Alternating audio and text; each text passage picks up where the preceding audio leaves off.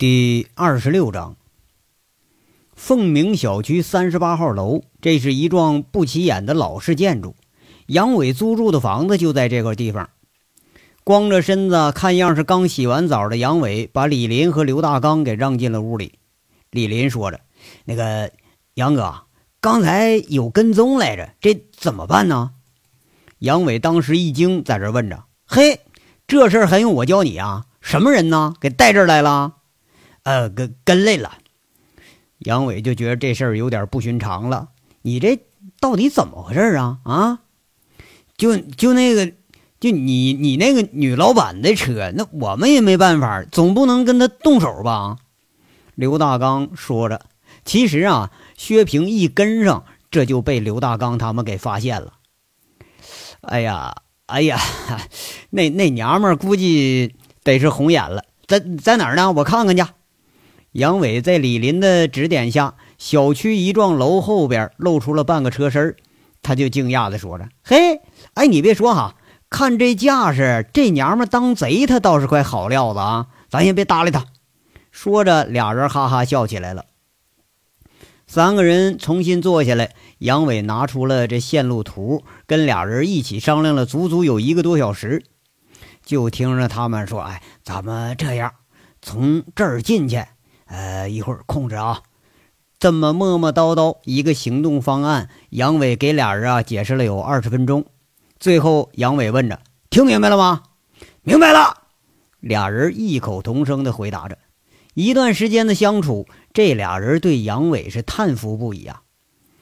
那个这次两个目标和以往不同啊，第一个得现场解决，即使将来出事也得让人怀疑是流窜作案。动作必须得麻利啊！如果过程中出现意外，马上就得撤走，千万不能惊动警察。这个第三波啊，呃，得午夜以后咱们才开始行动。这三个动作咱们一定要做的非常连贯啊！杨伟给讲了一大通这个注意事项，李林顺道发表一下疑问：“那个杨哥。”这次这么大动作，咱既不谋财也不害命，这要是将来犯事儿，那可亏大发了。杨伟跟他说了：“妈的，你怎么跟那个王大炮一个德行呢？啊，真要犯个谋财害命、带绑架，你有几个脑袋你够人家崩的？那个不过说好了啊，万一行动出现误差，咱也不能杀人。我他妈还没娶媳妇呢啊！哎哎，对了，那个大刚啊，你成家了吗？”啊，我成了，我儿子都三岁了。刘大刚是一脸的憨厚，看得出来他是个实在人啊，那那倒挺好，挺好。那个李林呢？你呢？杨伟又问着。这李林呢，挠挠头，挺不好意思说：“我我没有呢。”嗯，那行，那这次事儿办了哈，给你弄够个娶媳妇钱啊。杨伟笑着说着，转而呢又正色的说。今天晚上这个事儿一结束啊，你俩收拾东西回老家。我不通知你们，你们别回来啊！要是真出事儿了，我带着你们哥俩，咱去浪迹天涯去。李林和刘大刚啊，也是一阵爽朗的大笑。不过按他们想，杨伟提出这个方案呐，犯也犯不了多大事儿，关键就他妈的有点损。那个得，你们都回去准备去吧。杨伟拍了拍李林的肩膀。刘大刚说着：“那。”杨哥，下面那位，哎呀，没事就这地方到这儿了，这事儿就结束了。他爱来就来呗，你们准备去吧，别管他啊，我来对付他。话说，眼看着这个三菱车开出了小区，薛平正想着是跟车呀，还是找人呢？这功夫就听有人咚咚咚的敲车窗户，把他吓一跳。一看，喂，操，这杨伟啊！你说这几天不着面的杨伟，他就笑吟吟的站在副驾驶车窗前面，示意让他开车门呢。薛平啊，给杨伟打开车门，问着：“你怎么发现我的呀？”就看着杨伟啊，大咧咧就给坐在副驾驶位置上了。杨伟在这说了：“哎，大姐，你别搞笑行不行啊？啊，这几个都是侦察兵出身，那发现不了你跟踪，你让他们就撞死去得了呗。”薛平这功夫发动了车，随口问着：“哼，你牛气啊？咱上哪儿去？那你看，你这你这不在这等我呢吗？你还问我上哪儿去？切，哎，你总不能你跟我开房去吧？杨伟是一脸欠揍的表情，一拉车上那个靠背，整个人长长的就躺下来了。好啊，你说的啊，那咱俩就去开个房去。薛平淡淡的说一句，很看不惯杨伟这一脸满不在乎的表情。杨伟笑笑，这也不再说话了。他估计这薛平肯定是让刘和平给逼红眼了。今天这个事儿，李林都一五一十的告诉杨伟了。杨伟估计这俩人是毛了，要不不至于跟着李林这车来找人来。十分钟以后，薛平在金撵大酒店停下车了。在杨伟诧异的目光中，还真在服务台开了个标间儿。看着杨伟，他一脸惊奇。哎，薛平高傲的一甩头，走啊，房开好了。这整的杨伟在众人有点羡慕、有点嫉妒的目光中，不好意思的跟着薛平背后啊，就上了三楼的房间。在楼层服务员暧昧的目光中，打开房门，薛平倒挺利索，直接把那请勿打扰牌子给挂锁上了。砰的一声，门一关，保险也给挂上了。一旁看得直瞪眼的这杨伟心里想：这娘们儿不是发骚了来真格的吧？啊！就见着薛平把外套挂到衣服架上，直接站杨伟面前了。要说，哎，这妞是真高啊！虽然杨伟差不多也是一米八的个，可跟着这穿高跟鞋的薛平站到他面前一比，跟他还就不相上下。要是薛平他要再前进十公分，这俩人能来个鼻尖相碰。静静的呀，薛平一直盯着他看，杨伟毫不示弱的目光里，现在满是野性和自信，和前几天的迷茫、一脸傻样已经是大不相同了。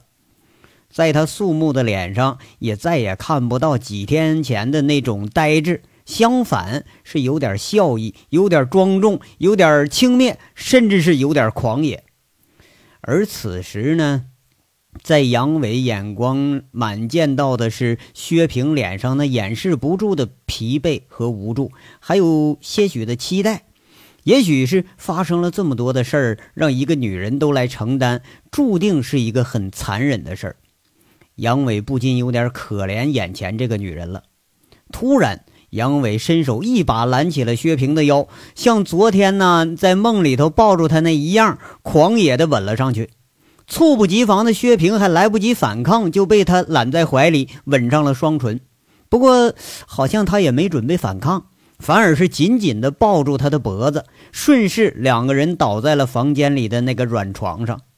嘿，你说，哎，这次这个嘴儿亲的，杨伟感觉自己明显有了进步了。最起码咱知道怎么把舌头伸进去了，怎么样把手顺势在这薛平的腰里啊，这腰上的敏感的部位啊，咱咱摸一摸，增加个快感。当然了，接吻这关键的一点是闭上眼睛，一切凭感觉做主。可是杨伟他明显没学到家，亲了一小会儿就忍不住睁开眼睛看了一眼对方，他就发现呢，薛平闭着眼睛，潮红的脸正在那享受着呢。哎，你说这还还真就亏得是看了那几部大片了。杨伟隐居这几天啊，闲下来就找了若干部爱情片，专门挑那个谈恋爱的镜头看。你还别说啊，现在这个电影，你找个里头要没有亲嘴镜头、没人上床动作的这个电影，还真就不多见。不过呀，杨伟看来看去呢，还是喜欢那些外国片虽然呢叽里呱啦说那玩意儿，咱没几句能听懂，可是那动作、那表情，咱看的实在是爽啊！不是说咱不支持国货啊，那实在是这国货跟洋货，它就不是一档次。你就看那波那多大啊，俩手你都捂不住。你就看那长度，那足有国货的两三根那么长。呃，要说杨伟看什么片儿呢？这这事儿咱忘了说了啊。电脑城外面卖那种五块钱一张那种 DVD 光盘，欧美猛片那就那金发美女跟老大黑人跟跟那啥，哎呀哎呀呀！感觉到身下的薛平这有了动作了，身体有点发抖。杨伟受惊似的，一下放开薛平，猛然坐起来了。薛平就觉着自己啊，仿佛从一个暖暖的被窝里头被扔到了屋外，正等着下一波更激烈的动作的薛平，等了半天这也没动静。他猛然睁开眼睛，却发现杨伟坐在床上，正一脸贼笑在那儿看着他呢。怎么，你还等我自己脱衣服吗？薛平一脸潮红的看着杨伟。薛平从被抱上床那一刻，就觉得自己融化了。这个男人今天的表现让他有点着迷。那既然他要，那就给他呗。即使自己并不爱他，哪怕是为了呃自己在心理上、生理上对男人那点渴望，那就给他吧。何况这还算勉强算是个帅小伙吧。杨伟是一脸惊讶：“那脱衣服干干啥呀？”不过呀。他这个惊讶其实是故意做出来的，还接着说：“你看，你这不是勾引我犯罪呢吗？你呀，你去死吧你啊！”气愤不已的薛平感觉自己似乎是被调戏了，抓起枕头就扔过去，坐起来呢就要掐杨伟的脖子，不过双手被杨伟一把就给握住了，然后又被压在杨伟的身下，被吻得喘不过来气儿。在杨伟悄悄把手伸进他衣服里头，甚至已经伸手摸到那两个肉峰其中之一的时候，薛平也仅仅是身体抖了一下，并没有过于抗拒，甚至脸上还出现了一丝期许。哎，这可是你主动勾引我的啊！就在薛平期待下一步动作的时候，却发现杨伟已经离开了他的身体，两臂支起来，正盯着身下的他。两眼里是促狭和贼兮兮的笑意。杨伟啊，本来想就顺水推个舟，可是呢，他总觉得就哪儿不对。而且吧，这以前高高在上、美貌不可方物，自己只敢远远看着流口水的女老板，一旦被压到身下，这变故啊，杨伟还真就适应不过来。你，你说，哎，这这这都这光景了，难得杨伟他妈还有这兴致呢。气得薛平一句话他就硬没说出来，啪的一声，翻过来的薛平一个耳光就扇在了杨伟脸上。在想什么的这个杨伟啊，他猝不及防，结结实实被干了一下。你你什么意思？你这个混蛋！你薛平气得直发抖啊，两眼看着杨伟，似乎就要冒出火来了，跟着一脚这就踹上来。杨伟啊，连忙翻身躲开。这女人要在床上发起飙来，这玩意儿还真都不太好整。哎，你别的，这锦绣有事你心里没谱，你别没事拿我出气呀！哎，我操！哎，你你别不带信的啊！就你这脾气，到头没准连人带生意你全都得赔进去。杨伟啊，在这赶紧说着，其实这几天他把这前前后后的事儿啊给想了个清楚。在锦绣这场危机中，自己无疑是平衡和制约几方势力的一个棋子儿。那最后一个决胜的棋子儿，陈大拿和薛平是极尽的拉拢。这些天，自己就像一直在做着一笔交易，或者说是生意。就这事儿弄的吧，你总不能第一次和女人那个，你就得带点生意的成分吧？这才是杨伟的心结所在。怎么，你清高啊？我赔，我愿意赔，碍着你什么事儿了？薛平啊，仰头苦笑着，第一次动心，而且还带着自己主动的成分，居然还会被人家给调戏，你说你这不犯贱吗？薛平起身整了整衣服，恶狠狠地看着杨伟，说着：“你以为你谁呀？你不就一混混，一个瘪三，一痞子吗？也就吓唬吓唬陈大拿，收拾收拾陈安国那个水平的。”你以为这次的事儿锦绣还离不了你了是吗？没有你，我们照样解决得了。而且我还告诉你，我已经解决了。你是说，哎，怎么着？你们答应股份的事了？杨伟一激灵，起了身，盯着薛平，两眼瞪着，又回复那个浑浑噩人的那种，呃，怎么说呢？是那种混子的状态吧？薛平啊，不理会他，说着。你管着吗？我愿意，我愿意给谁就给谁，你管得着吗？他说话的声音呢，呃，不知不觉就有点大了，就像吵架。薛平起身，他就准备走。哎，平姐，杨伟说着就拉住了薛平，薛平却要挣扎，这功夫就被杨伟死死拽住，他动不了了。杨伟尽量用平稳的口气说着：“今天这事儿啊，不是我故意的，你别生气。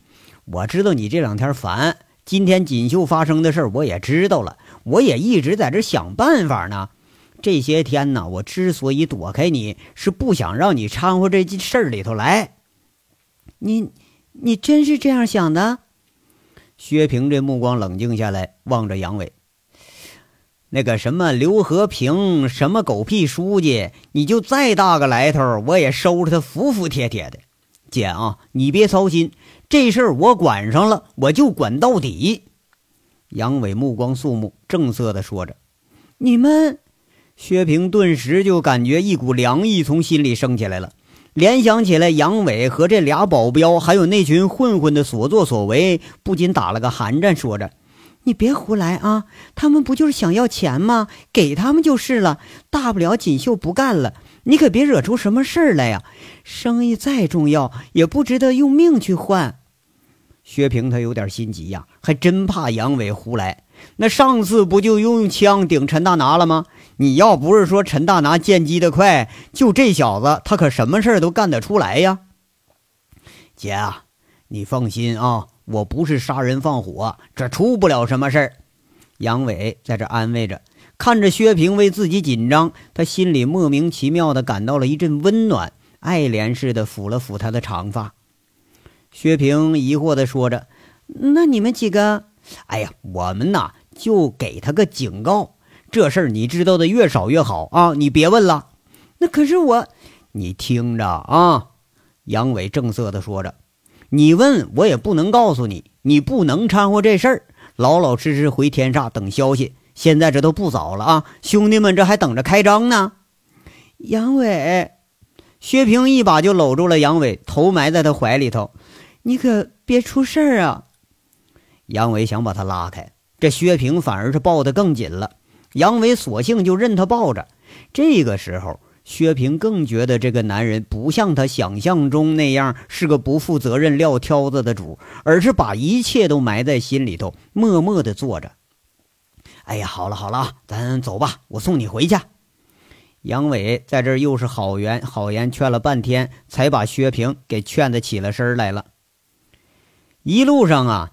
薛平浑然已经没有女强人的作态了，她像个小女人找到依靠一样，依偎着杨伟，弄得这杨伟开车都把不住方向盘。好不容易回到了天煞，薛平啊，又像个情侣一样，硬要挽住杨伟的胳膊，哎，靠住杨伟的肩，这怕碰着熟人啊！还你说他还真就能碰着熟人？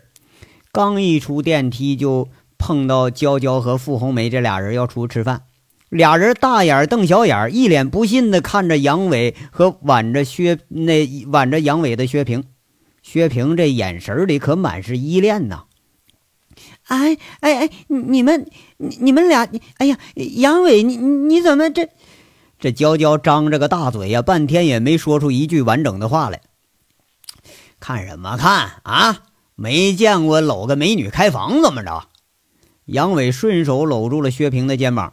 薛平也意外的没抗拒，杨伟很拽的一扬头，搂着薛平是扬长而去。直看着后面这俩美女啊，傻站半天，他反应不过来。你说，哎，杨伟什么时候这么牛逼了啊？还专门捡大姐炮呢？